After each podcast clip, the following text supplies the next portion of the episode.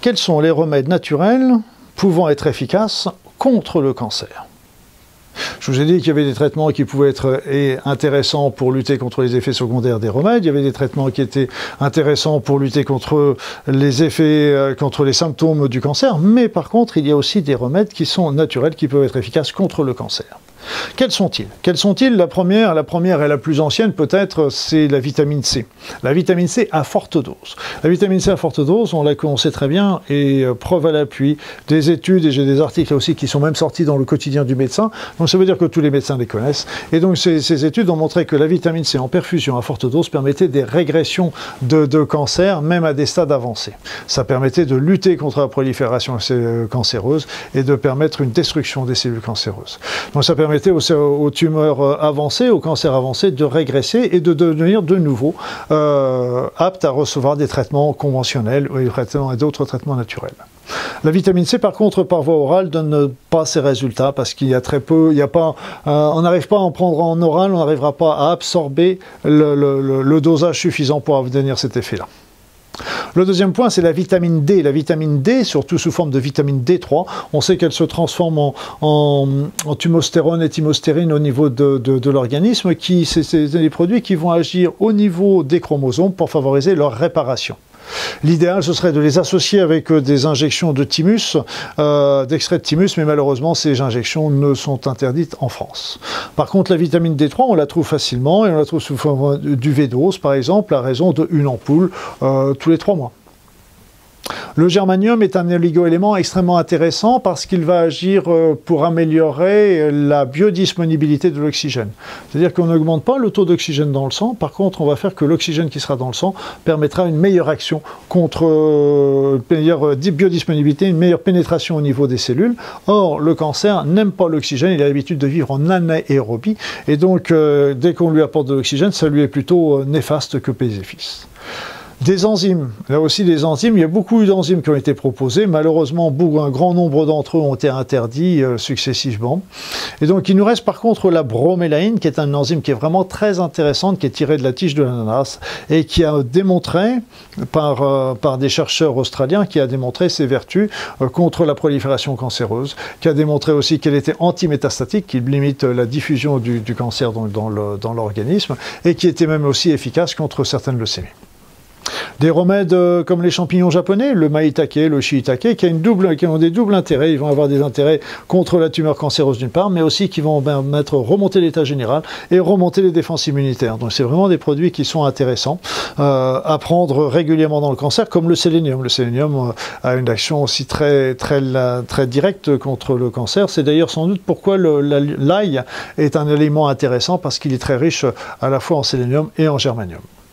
L'aloe vera, l'aloe arborescent, justement pas l'aloe vera, l'aloe arborescent est, euh, est une plante euh, qui fait partie d'un protocole, d'un complexe qui est associé avec du miel et puis quelques un peu d'alcool fort.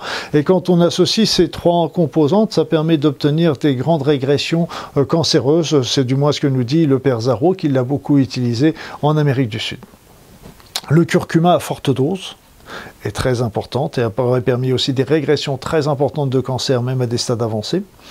L'huile de foie de requin, les extraits de melon qui sont vendus sous forme de Vitassin. Vitassin qui est un produit euh, qui n'est pas très onéreux euh, comparativement à beaucoup d'autres euh, traitements anticancéreux et qui a une posologie légère, ça on en prend un ou deux comprimés par jour. Et enfin, on peut parler des régimes. Alors moi, j'ai un régime que j'aime bien, que j'affectionne particulièrement, c'est celui de régime sans polyamine. Les polyamines sont des groupements qui se, des groupes euh, qui se fixent sur euh, certaines molécules qu'on retrouve aussi bien chez les glucides que chez les lipides que chez les protéines. Donc c'est pas c'est pas une catégorie particulière. Donc il faut vraiment connaître le, les, les aliments qui contiennent ces, polyamines. Mais euh, c'est le c'est le professeur Moulinou du CHU de Rennes en France qui, a beaucoup développé ce régime et qui euh, permet des régressions de tumeurs cancéreuses, même là encore à des stades avancés. Mais vous l'avez compris aussi, ce qu'on obtient à des stades avancés, on peut aussi très bien facilement l'obtenir à des stades plus, plus antérieurs. Après ça, d'autres régimes qui sont, passionnantes, comme le régime de, Gerson, le régime de, de Bruce, la cure de Bruce, qui sont intéressantes, mais qui sont à faire sur une période plus longue. Ah, on parle toujours, est-ce qu'il faut faire un jeûne ou pas au cours, euh, d'un cancer? Je dirais que quand on est dans les stades de, de début d'un cancer, le jeûne est intéressant parce que la personne est en forme de bonne santé, etc.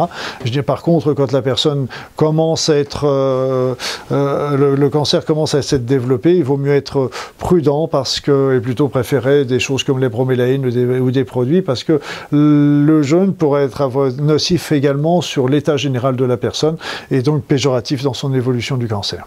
Donc ça, c'est les, les, remèdes que j'affectionne, les remèdes que j'ai l'habitude d'utiliser, que je, que je conseillais régulièrement quand j'exerçais en complément des traitements conventionnels, j'insiste toujours là-dessus.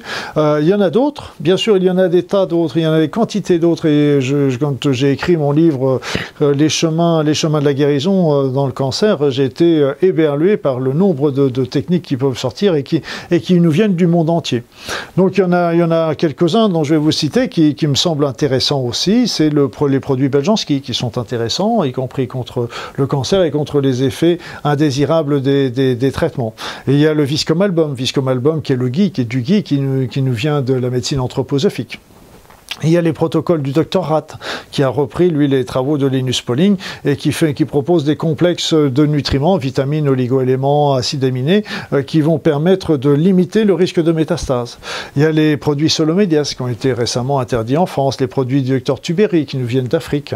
Euh, vous avez la microimmunothérapie, qui donne des complexes euh, à base de, produits immunothérapiques, dont ce sont les prostaglandines, les interférons, les interleukines, etc., et qui sont à dose infinitésimale, mais qui sont ciblés contre le cancer et qui ont également prouvé leur efficacité, en particulier sur déjà l'état général de la personne. Donc on n'a pas prouvé sur l'action contre le cancer, mais on a déjà montré la, première chose, c'est qu'ils amélioraient l'état général de la personne.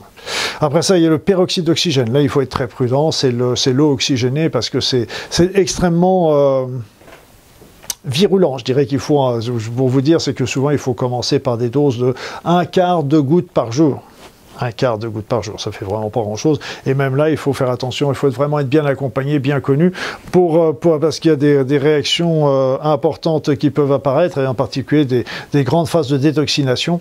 Donc euh, voilà, c'est un, une épée à double tranchant. Vous avez la pyrothérapie et la thermothérapie. Donc les deux utilisent la chaleur pour détruire ou au moins déjà malmener le cancer. La pyrothérapie va plutôt être à base de fièvre. On va faire des choses qui vont pousser monter la fièvre de la personne. Et en montant la fièvre de la personne, ça va permettre à ce moment-là de détruire euh, ou de malmener le cancer. Ou il y a la thermothérapie qu'il faut beaucoup utiliser en Allemagne. Ce sont des appareils qu'on pose sur le, sur le corps de la personne en regard de la tumeur qui va envoyer des chaleurs qui vont être ciblées contre la tumeur. Et on sait que euh, quand la chaleur monte à 42 degrés et fortiori un petit peu au-dessus dans la tumeur, là, ça va détruire les cellules cancéreuses. Il y en a beaucoup d'autres qui sont intéressants, comme le lycopène qu'on donne souvent dans la prostate, la vitamine B17, euh, la vitamine B17 qui est, puissante, extrêmement efficace. On la retrouve, euh, elle est interdite en France parce qu'on la retrouve dans certains noyaux de, fruits, euh, les, amandes comme, qui sont dans les, noyaux durs. Et par contre, ces amandes sont très riches aussi en, en cyanure. Donc vous comprenez qu'il faut y aller doucement parce que si on, si on soigne d'un côté pour amener du cyanure de l'autre, c'est pas forcément très très bon. Euh, il y a le chitosan, il y a le DHEA, il y a la mélatonine, il y a le chlorure de magnésium, il y a le ginseng, ils sont autant de produits intéressants qui peuvent être complémentaires à donner au cours d'un cancer. Enfin, il y a les vaccins qui sont comme les toxines de collet, qui ont été, qui ont été intéressantes parce qu'on sait qu'ils ont tendance à aller ronger les, les, les cancers elles-mêmes. D'ailleurs, on utilise, même en médecine conventionnelle, on utilise encore le BCG, mais pas le BCG par voie générale, on instille le BCG dans les vessies pour aller lutter contre les cancers de la vessie. Voilà, donc euh, je je vous cite pas tout parce que là on y passerait là pour le moment plusieurs heures. Euh, mais là c'est vrai que chaque médecin, chaque thérapeute a un petit peu ses habitudes par rapport au, traitement. Euh, moi je vous ai dit je vous ai donné mes, préférences. Après ça que d'autres en aient d'autres, ça me paraît tout à fait logique et tout à fait normal. Donc à côté de ces traitements qui vont être ces traitements naturels qui vont agir contre la tumeur cancéreuse, il y en a d'autres qui sont aussi intéressants, qui sont des traitements qui vont agir contre le terrorisme sur le terrain cancéreux, parce que vous savez, le terrain, le, le germe n'est rien, mais le terrain est tout. Donc là, c'est pareil, on peut dire que pour le cancer, changer de terrain, on va changer aussi le, le sol nourricier du cancer. Et donc euh, là, ce sera en changeant évidemment son mode de vie, son mode de, de, de, pensée, mais aussi on a des remèdes naturels qui sont à base de fleurs de bac, à base d'oligo-éléments, à base d'homéopathie, euh, qui vont permettre tout doucement de transformer le terrain cancéreux en un terrain qui, sera, qui ne sera plus propice à son développement ou à sa récidive.